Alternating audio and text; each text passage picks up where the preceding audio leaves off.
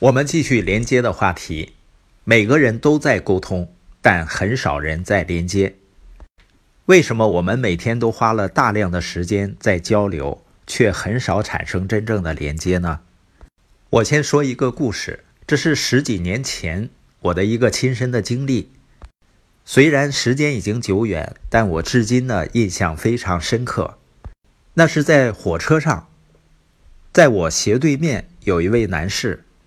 他应该是某家直销企业的经销商，他从一上车呢就开始滔滔不绝地跟对面那个女孩在讲着他的产品，讲着他的生意。这个女孩呢一开始脸上还挂着礼貌性的微笑，但是随着时间的推移呢，这个微笑就僵在脸上了。那位男士呢仍然是口若悬河，滔滔不绝。然后这个女孩的表情呢从僵笑变成了。厌烦和痛苦的表情，那位男士呢，仍然是很执着的在讲。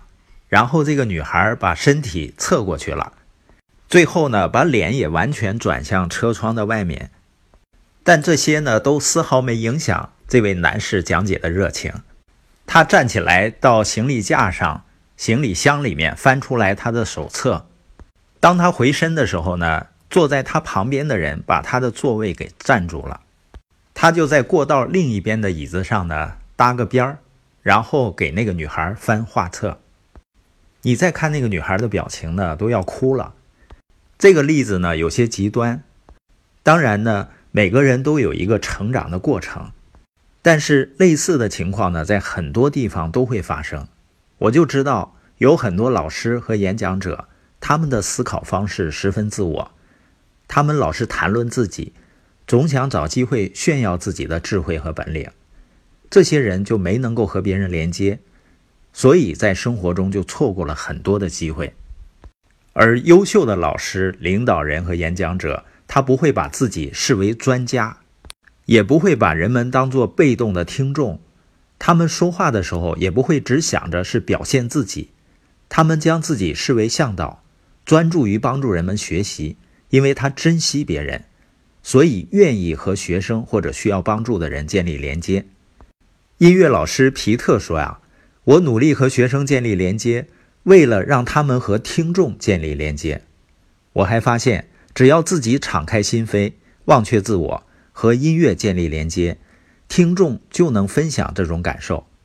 如果音乐家不关注音乐，而只关注自己，听众就会失去分享音乐的感受。”在我早期做生意的时候，总是觉得障碍重重。实际上，关键在于我只是关注自己。当我给遇到困难的人做咨询时，我的态度总是赶快告诉我你的困难，这样我就能够告诉你解决办法了。当我给别人讲解生意计划的时候，我总是想，怎么样才能够让别人接纳我的想法，帮我实现梦想呢？和别人说话的时候，我总是关心自己，而不是别人。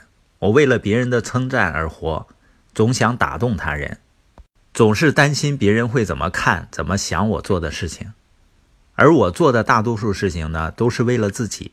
我的自我中心是我的很多问题和失败的根源。那种情况下呢，我很沮丧，也很不甘心。我一直问自己：为什么人们不跟随我呢？看到了吗？我问的问题总是自我中心，因为我只关心自己。当我号召人们行动，他总是把我的利益放在人们的利益之上。我沉浸于自我中，所以没有办法和别人连接。后来我在系统中看到了一句改变我生命的话：如果你先帮助别人得到他们想要的，他们就会帮助你得到你想要的。最后，我终于明白自己和别人的交谈到底缺了什么。我看到了自己是多么自我中心。我发现自己总是想着通过纠正他人而前进，而我应该做的其实是和他们连接。通过在系统中的学习，我下定决心，我要通过专注于他人和他人的需求，而不是自己的，尝试和人们建立连接。